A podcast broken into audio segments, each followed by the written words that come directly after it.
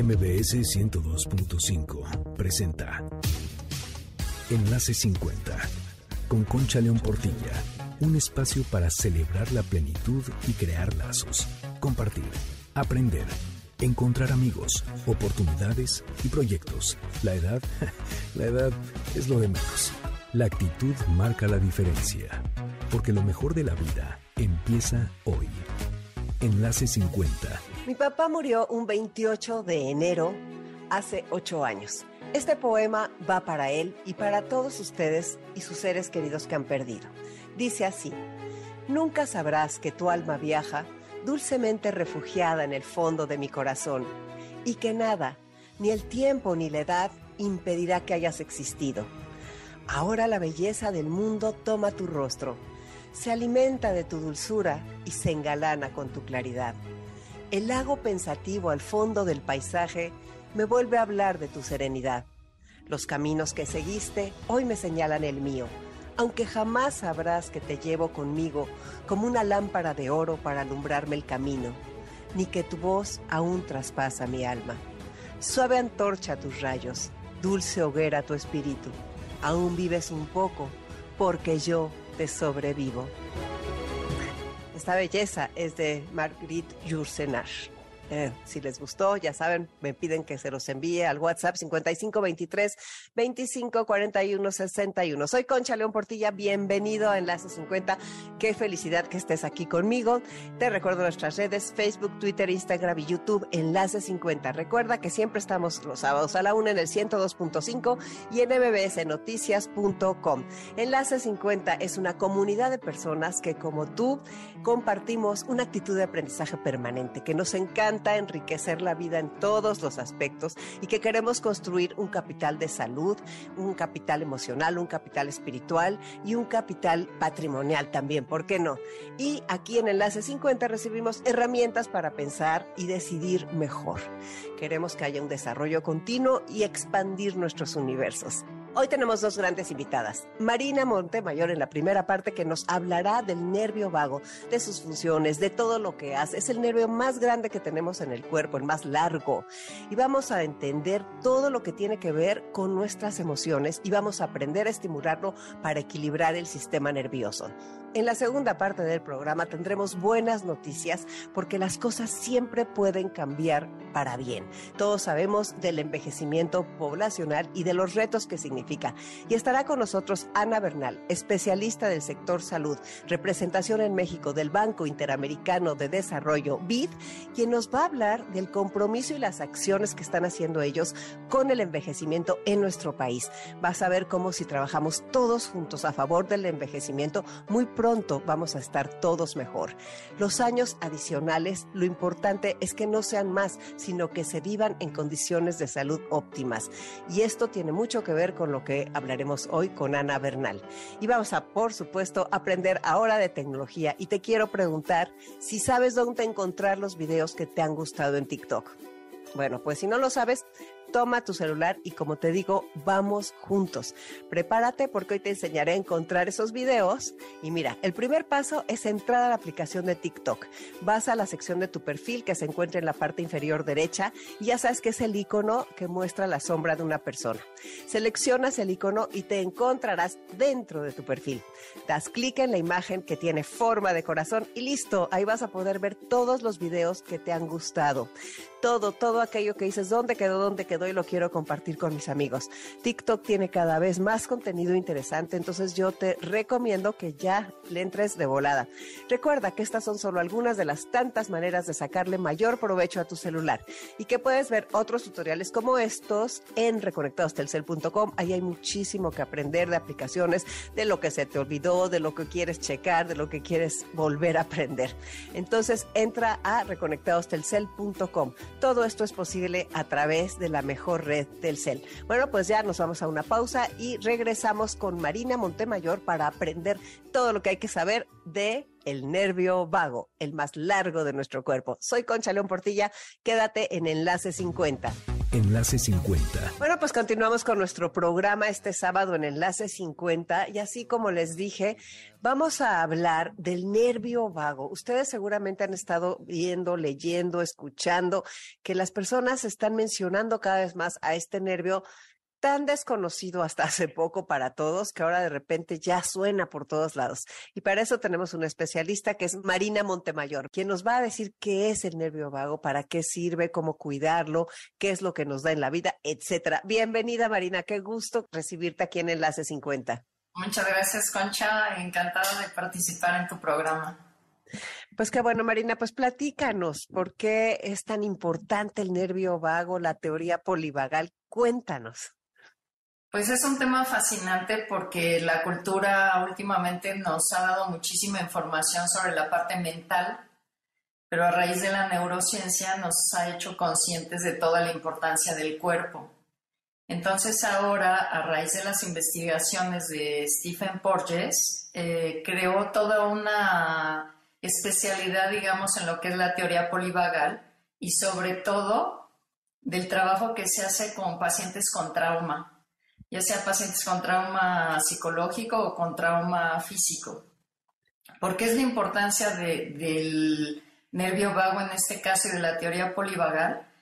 Porque tenemos un sistema muy sofisticado de, que nos garantiza estar en la vida. O sea, todo lo que nos pueda pasar, depresión, ansiedad, lo que sea que estemos viviendo, tenemos un sistema que se va a pagar o a aprender para garantizarnos estar en la vida. ¿Qué te refieres con estar en la vida?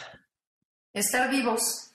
Por ejemplo, ahora que fue la pandemia y que la pasamos todos tan mal y tan asustados, eh, que hubo incluso pérdidas, entonces el sistema eh, eh, se prende y va a vivir en un estado de alerta permanente, generando una bioquímica en el cuerpo y una respuesta motora de movimiento o de inmovilidad que eso hace que el sistema garantice la supervivencia a pesar de todo lo que esté viviendo la cabeza o a pesar de que estemos viviendo en el entorno. A ver, me gustaría que nos digas primero, ¿dónde está el nervio vago? ¿De dónde a dónde va? Eh, más, más o menos todo eso, es, cómo es la parte de su estudio, etcétera. Digamos que el nervio vago eh, eh, sale del cerebro, del encéfalo, y lo que hace es que va a recorrer, se llama vago porque va a recorrer la mayor parte de los órganos. Es el nervio más largo, es como si fuera un cableado que va a abrazar con sus enervaduras, como si fuera la raíz de un cilantro, más o menos así es la imagen.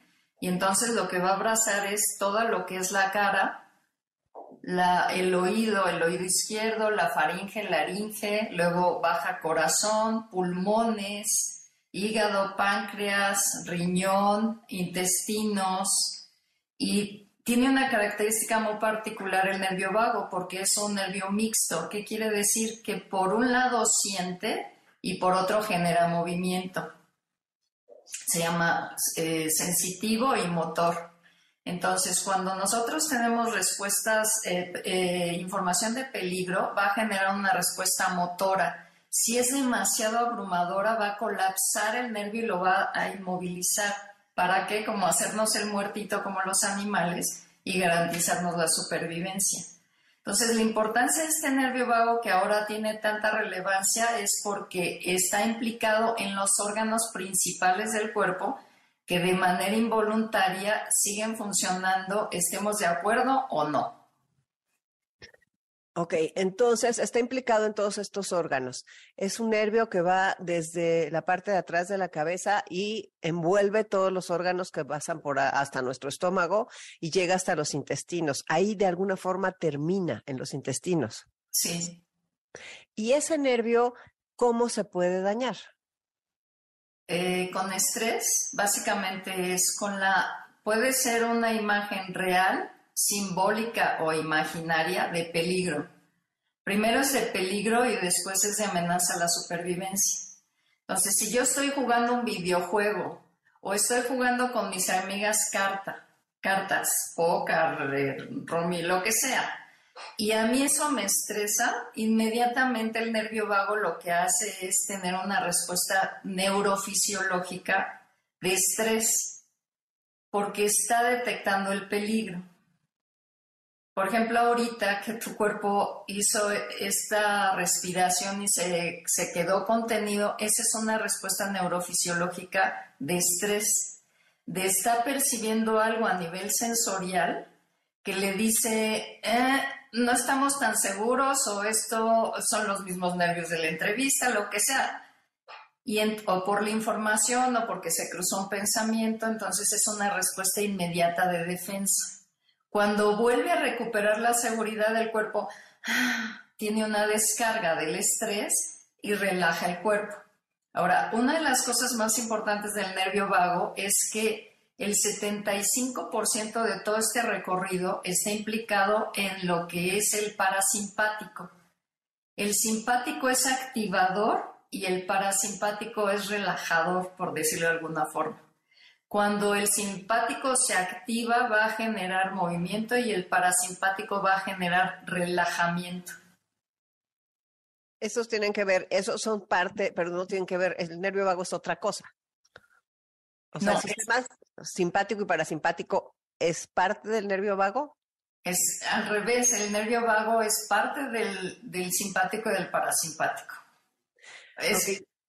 El nervio vago realmente es, es todo el correr del nervio parasimpático en su 75%, en un 25% podríamos decir que está en el simpático. He escuchado que hay formas de, no sé cómo se diga, de relajar el nervio vago con algunos masajes, con algunas técnicas, porque eh, es un nervio que sí importa cuando estamos estresados, importa también cuando estamos tristes, por ejemplo, o cuando estamos desvelados o cuando comemos de más, o, o sea, también me imagino que si pasa por todos esos órganos, pues está de vago ese nervio, como dicen, es la broma clásica, pues digo, es cliché, pero no hace, no tiene nada de vago, o sea, es un nervio que todo el tiempo está, este, de hecho, la gente que tiene disautonomía es por precisamente problemas de nervio vago. Pero entonces, eh, ¿Cómo podemos cuidarlo y, este, y cómo podemos estar más conscientes para, para mantener la salud? Una, ahorita les voy a dar eh, cosas muy prácticas, pero un poco para entender es que el 80% de lo que estamos percibiendo en la realidad, en nuestro entorno, va a través de las tripas, o sea, todo lo que son intestinos y vísceras, el 80% va a subir. Lo curioso es que sube por la cara, en unos pares craneales que están en la cara, y aquí va a detectar si hay seguridad o peligro y después lo sube al cerebro.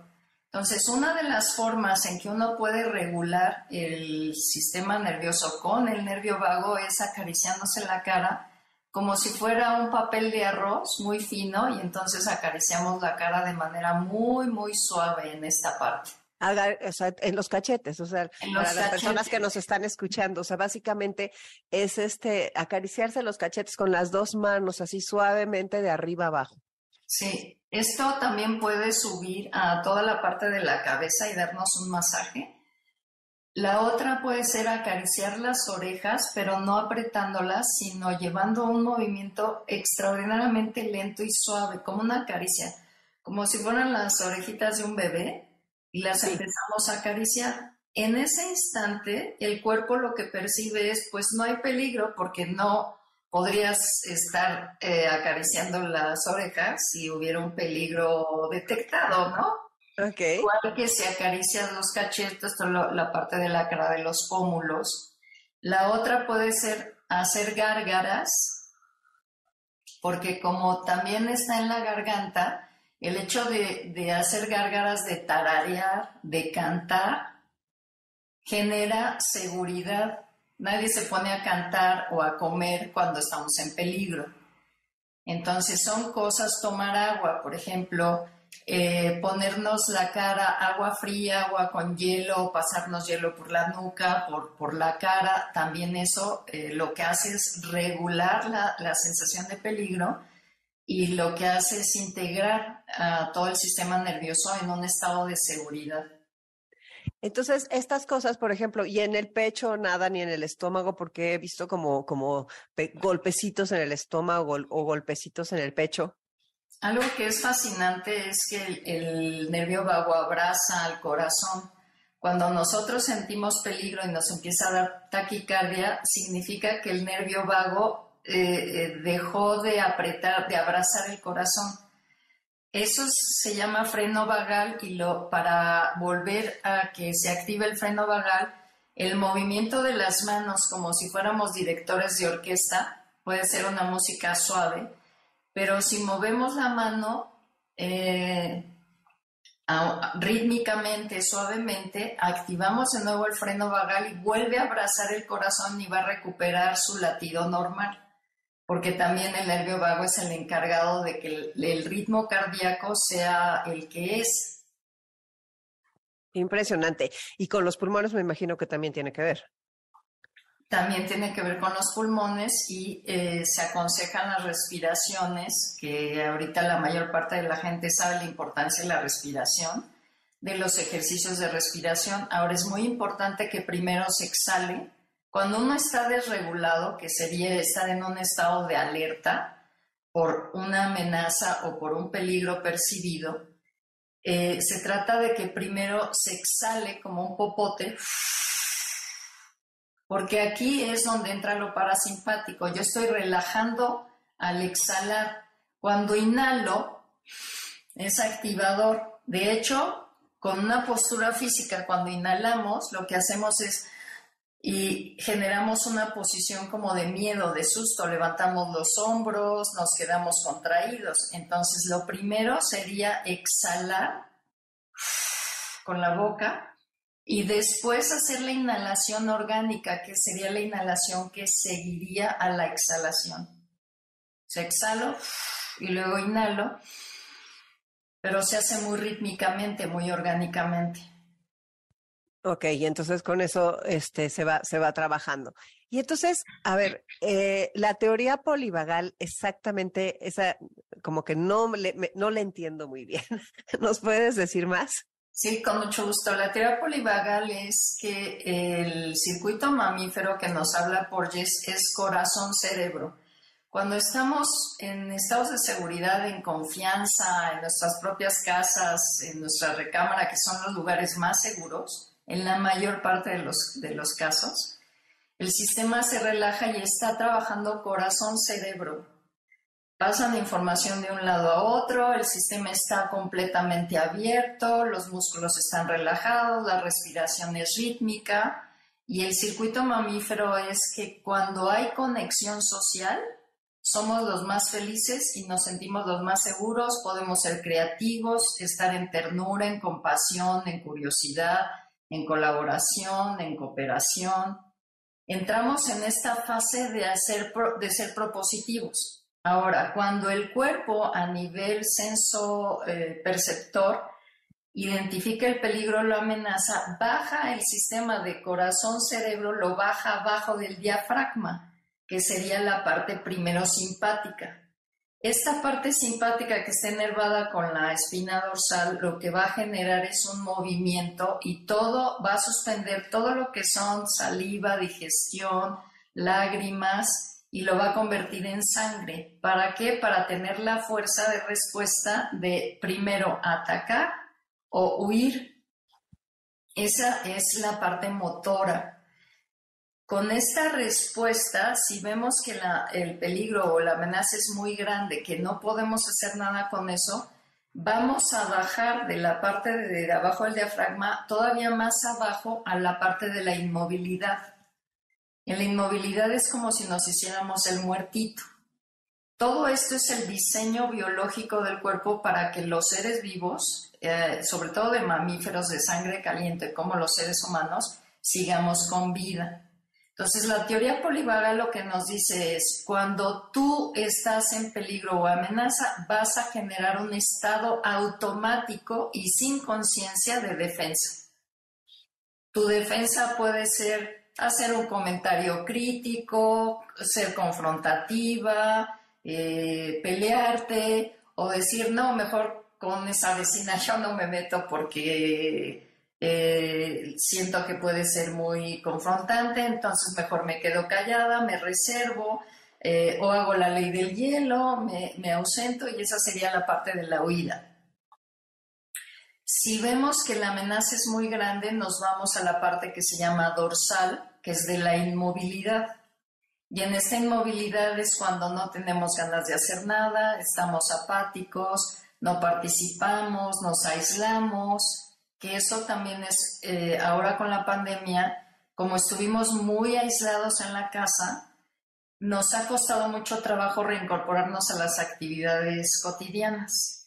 El, cuerpo, el sistema nervioso autónomo se acostumbró a estar muy protegido en casa y ahora tantos estímulos o la gente puede ser para algunas personas difícil que se integren a la vida cotidiana.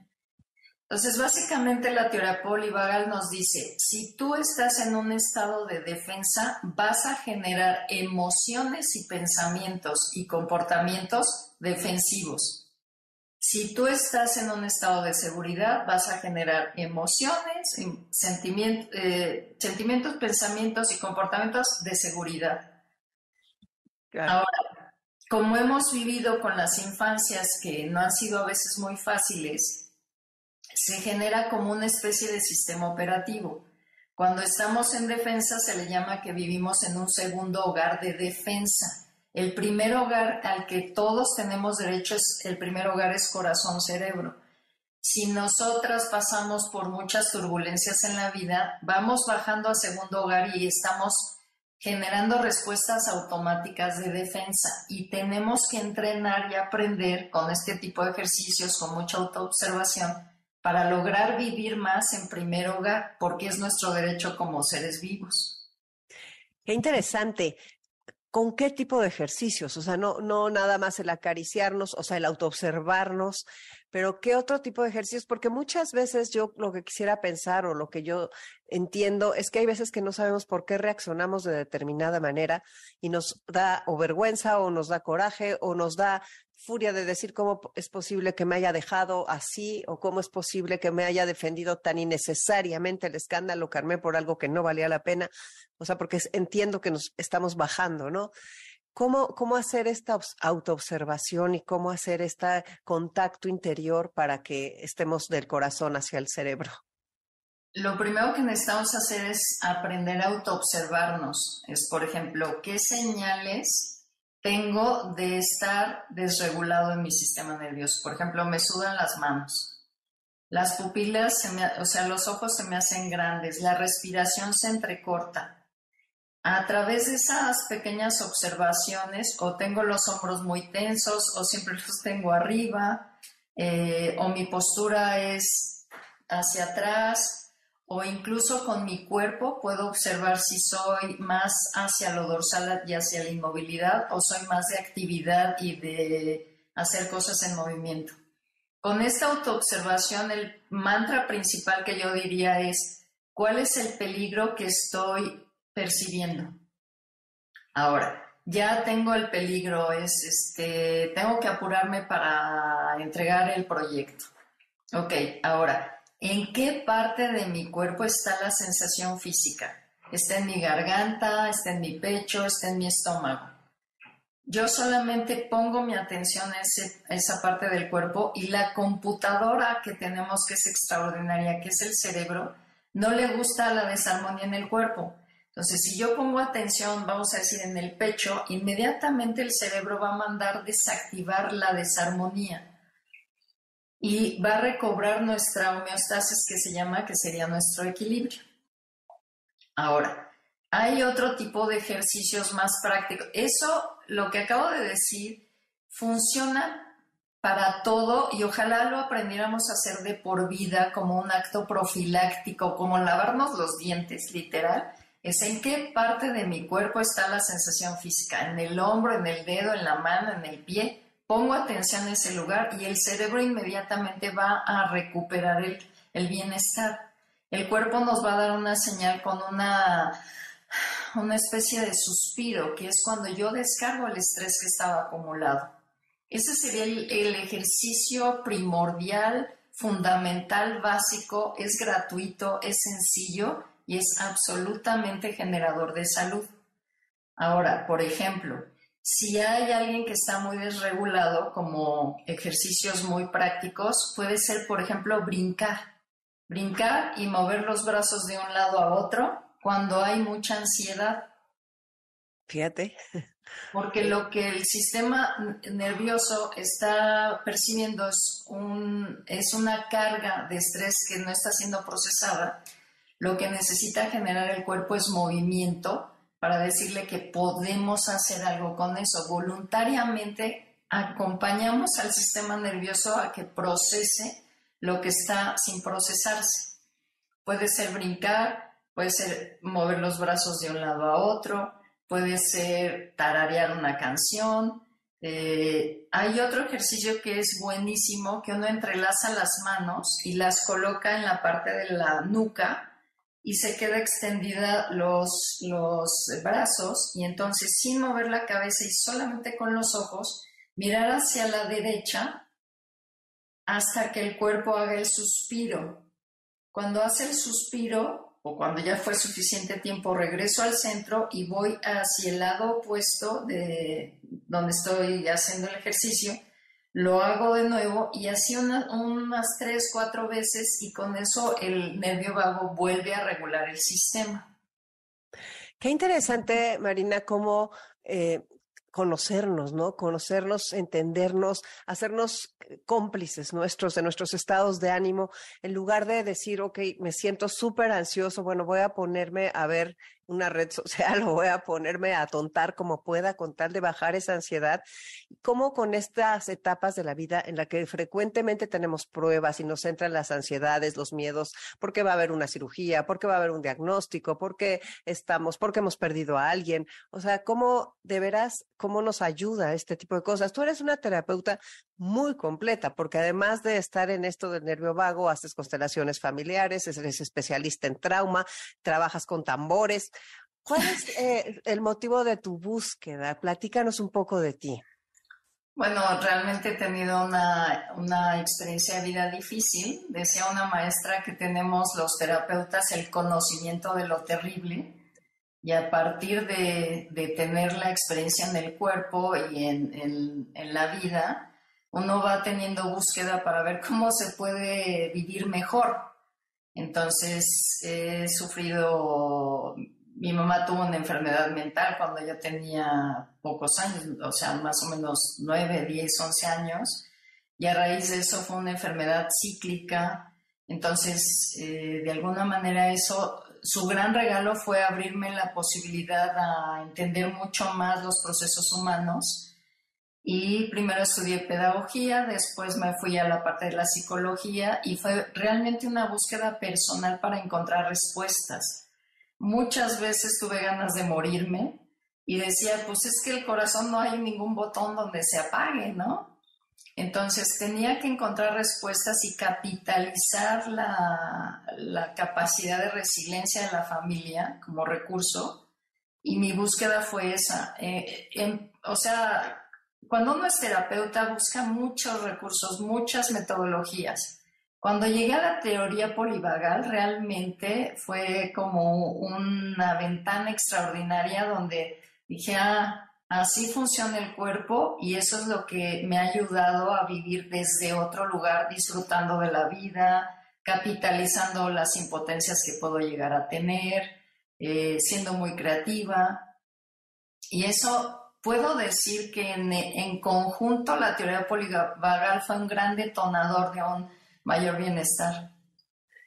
Y las personas que quieran saber más de la teoría polivagal, ¿qué les recomiendas a nuestros radioescuchas? Eh, que hay muchísima información ahora en YouTube. Eh, yo estoy por abrir unos espacios de psicoeducación que pueden ser eh, muy nutritivos para la gente que tenga esta inquietud. Y la idea básicamente es que hay mucha información, entonces la curiosidad siempre nos va a llevar a, buen puerto donde obtener lo que necesitamos. Y si en algún punto necesitan de cierta orientación profesional, pues con mucho gusto eh, se las podría brindar. Con mucho gusto podemos compartir tu contacto, Marina. Sí, claro que sí. ¿Autorizas? Ok, entonces las personas que estén interesadas en saber más nos ponen un WhatsApp 5523 25 41 61 al WhatsApp que conocen, que es el del programa, y a partir de ahí les damos el contacto de Marina. Bueno, pues para cerrar, ¿les puedes mandar un mensaje a las personas que nos están escuchando? Sí, que estar unida cabeza y cuerpo es tan esperanzador porque ahí están todos los recursos biológicos para garantizarnos un mayor bienestar.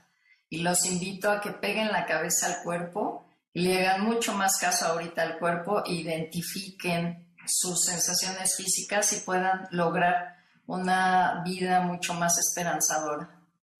El cuerpo es nuestro gran maestro y es el que trata y nos grita como puede lo que nos está sucediendo.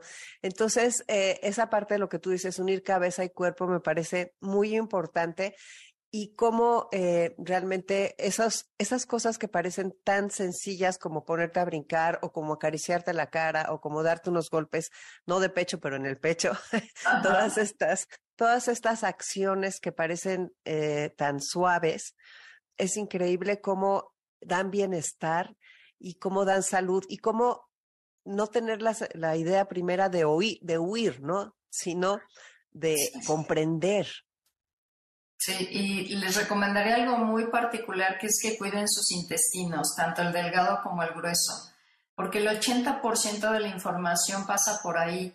Si tenemos bichos, este, hongos, virus, bacterias en la panza, la macrobiota no está funcionando adecuadamente, eso genera un estado de estrés interior en el cuerpo que nos genera una bioquímica de defensa y entonces va en contra simplemente por algo que no vemos que tenemos, que es la panza.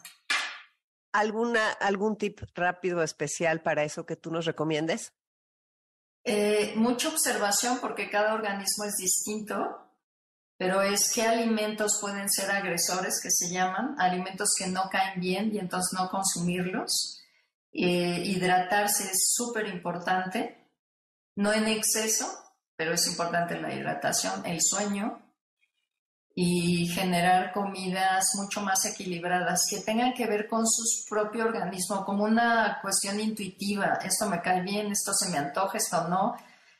Eh, también los ciclos, porque no todo el tiempo eh, se nos antojan las cosas, estar mucho más abiertos a ver que el cuerpo, a ver de qué, qué, qué tiene ganas de hacer, qué tiene ganas de comer ir conociéndonos, ¿no? Eh, creo que el, consejo principal de esto que estamos hablando es ir conociéndonos, observándonos y no dejándonos para después.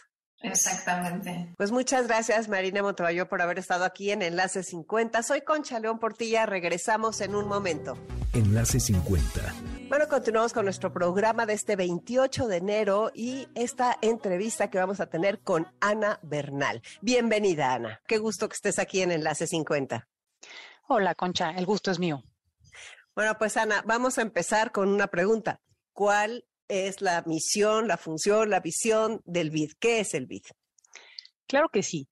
Te cuento, el Banco Interamericano de Desarrollo, UBID, es un organismo internacional con presencia en México y los 25 países de la región eh, de América Latina y el Caribe. Su función más amplia es contribuir a mejorar vidas y esto lo hace apoyando a gobiernos y al sector privado. Eh, trabajamos en diversos sectores, en salud y protección social, que es, digamos, lo que me compete a mí, pero también en educación, energía, agua, movilidad, género y muchos otros. Bueno, y concretamente vamos a hablar hoy de un proyecto que ustedes ya es una realidad, inauguraron a principios de este año y que es una casa de día que con el IMSS eh, abrieron en la Gustavo Amadero y me encantaría saber por qué el interés por las personas mayores y por qué con el IMSS y en qué consiste y cuál es la diferencia de esta casa de día. Claro que sí, Concha. Eh, desde el BID nos interesa muchísimo el grupo etario de las personas mayores, ¿no? De las personas de 60 y más pensamos que también es muy importante que se cree lo que eh, llamamos una red de cuidados de largo plazo para las personas mayores, que es una em, serie de, servicios que va desde la atención domiciliaria, la atención comunitaria y ya la atención, digamos, institucional eh, residencial. Eh, me gustaría mencionar que, digamos, hay una tendencia mundial a alejarse de estas de estos servicios institucionales residenciales y priorizar los servicios comunitarios y el BID, digamos, apoya este, este movimiento. Em, en particular nos interesó eh, la propuesta que tenía el, el, IMSS para colaborar con ellos en la puesta en marcha de un centro de día que, como bien dices, está aquí en, en la alcaldía Gustavo Amadero. ¿De qué hora a qué hora van? Aproximadamente de 8 de la mañana a 3 de la tarde. Tienen cierta flexibilidad. Eh, porque algo que es muy importante es que estos servicios, además de eh, proporcionar muchos beneficios al, adulto mayor, y a continuación hablaré de esos, proporcionan un respiro para los cuidadores. Eso es las familias que tienen a su cargo a esta persona eh, mayor. Entonces lo hacemos en este horario que es pues más o menos laboral, al menos es el, digamos, el de la mañana, y también em, en estos servicios, el adulto mayor se pretende que vaya de lunes a viernes para que realmente sea eh, algo que permita a los cuidadores, a los familiares, a seguir con sus actividades laborales o otras actividades de cuidados, que vemos que muchas veces también cuidan de eh, niños chicos, etcétera. Hoy en México eh, hay 16 millones de personas mayores de 60 años, lo que representa un 14%. Para el 2050 van a ser 33.4 millones y ya el 22.5%, o sea, ya va a ser bastante alto. Por eso es una nueva cultura de la longevidad y nueva cultura del envejecimiento. Pero volvamos a estos centros de día. ¿Qué ofrece este centro que abrieron en la Gustavo Amadero? Claro que sí. Em, este centro de día ofrece actividades eh, físicas, terapia física, eh, terapia ocupacional, actividades cognitivas, actividades recreativas, también momentos de eh, descanso todo en un ambiente hogareño, eh, un ambiente amable, para que las personas mayores también puedan socializar, que sabemos que el aislamiento, especialmente tras la pandemia, pero digamos desde antes, es algo que trae muchos eh, efectos adversos a la salud. También se cuenta con un apoyo de enfermería, que les ayuda, digamos, con la toma de medicamentos y otras, otras cosas, pero sí quisiera resaltar que no es un servicio médico. El IMSS ya tiene sus, clínicas y sus hospitales, este es un servicio social que se coordina con el área médica. Claro, ¿y cuántas personas eh, van a este centro y cómo fueron elegidas? Es gratuito, tengo entendido. Sí, eh, son 30 derechohabientes del IMSS, es completamente gratuito.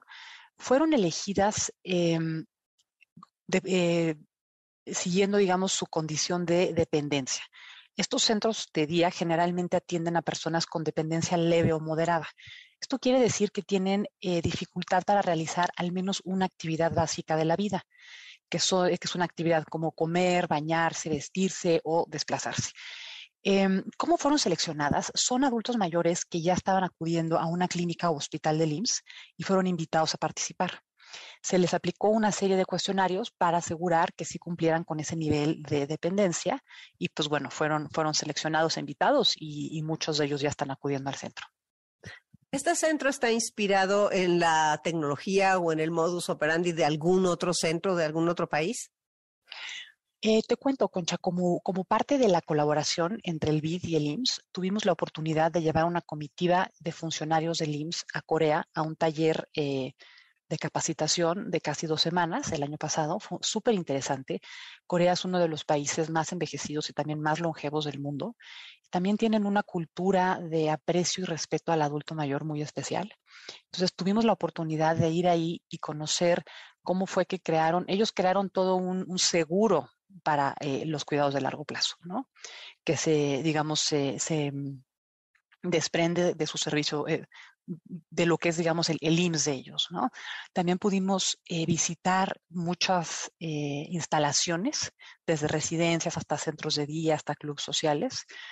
Ya lo que nos dimos cuenta eh, en cuanto a estos centros de día, que es lo que, lo que replicamos en el IMSS, es que no son, no son muy costosos, ni son muy sofisticados, ni tienen mucha tecnología. De hecho, son muy hogareños y tienen, digamos, em, tienen que emular el, ambiente y, los interiores a los que están acostumbrados las, personas mayores, para que se sientan cómodos, para que quieran regresar.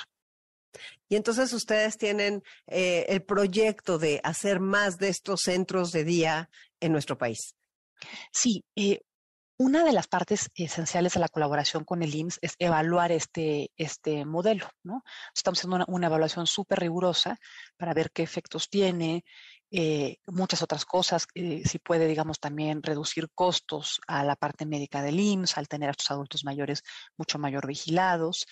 Y, digamos, el, el BID sí tiene en su misión, digamos, eh, diseminar esos resultados para poder abrir más centros de día, ya sea en el IMSS o en el sector en general. Para replicar esto que están haciendo. Y bueno, también antes de entrar al aire me hablabas de un mapeo, ¿no? Que están haciendo un estudio de qué es lo que hay para el adulto mayor.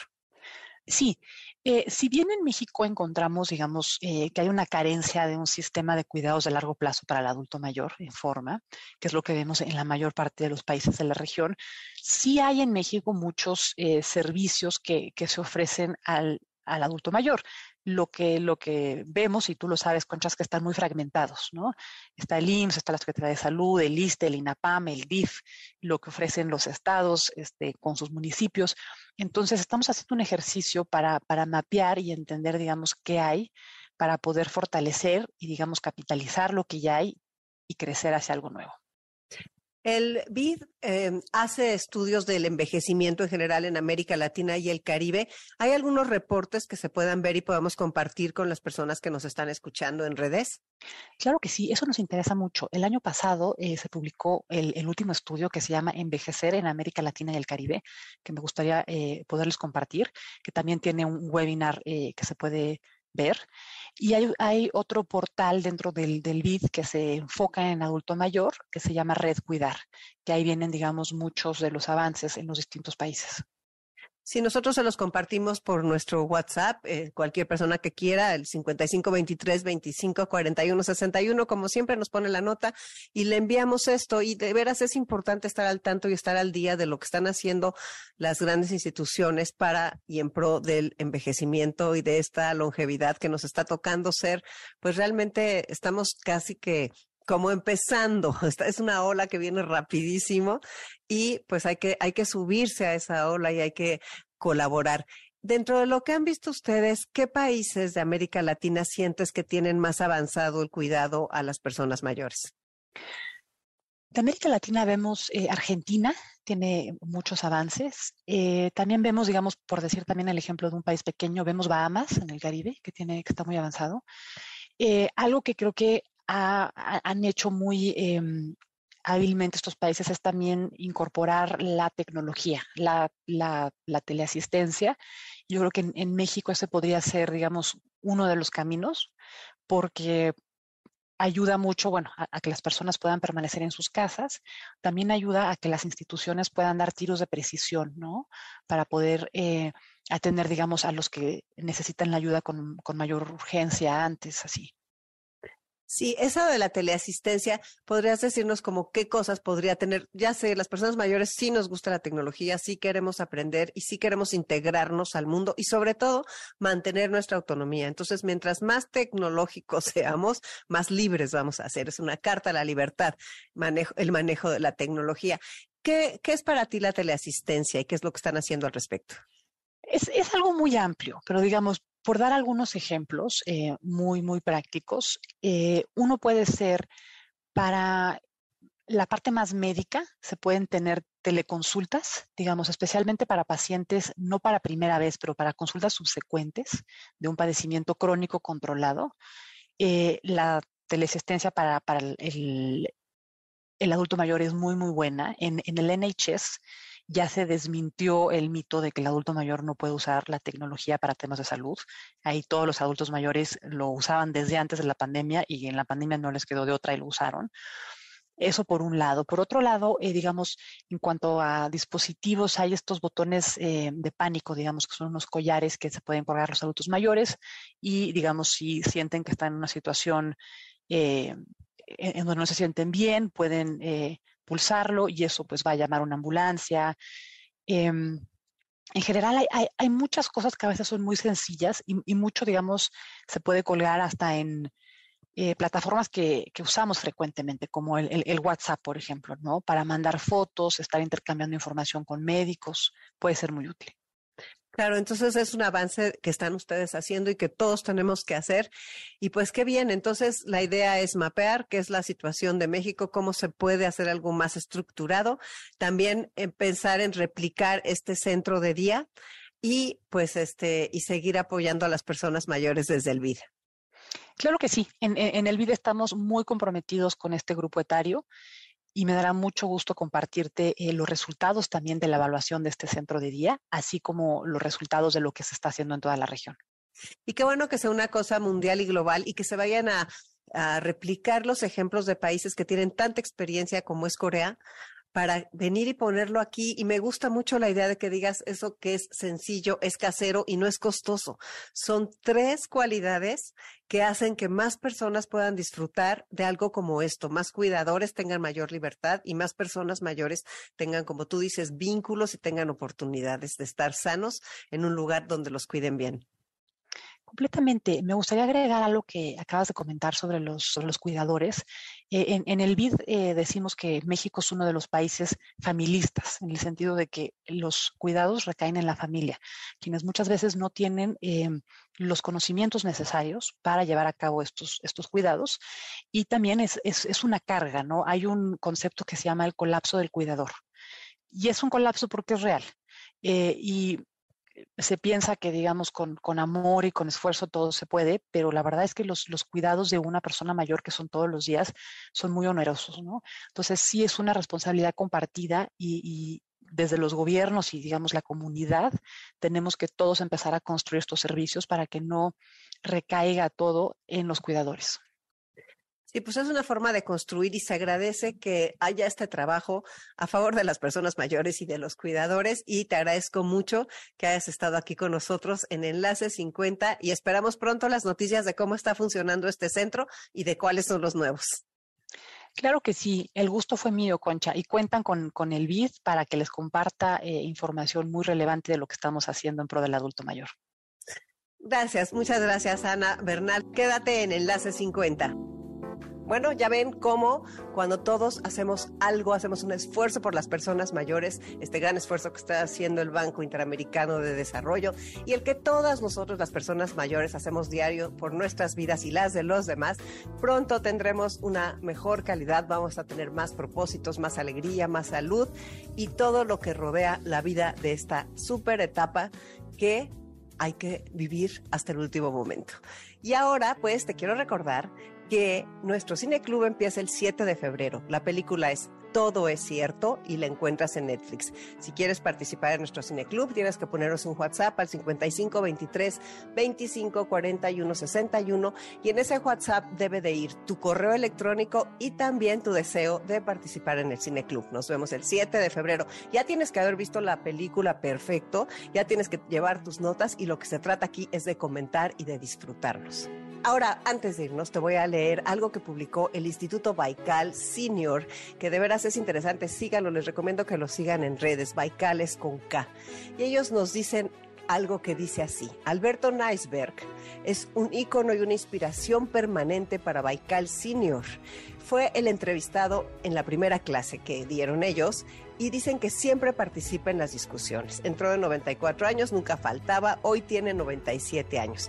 Entre sus múltiples proyectos están su asociación con diseñadores que tienen la mitad de su edad, imagínense, para hacer unas novedosas bibliotecas en 3D y otros objetos.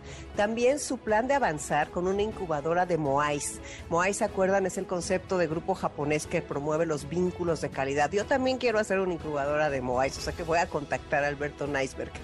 Y él tiene tres perlas o claves de sabiduría que quedaron por ahí resonando y el Instituto Baikal Senior las comparte en su página.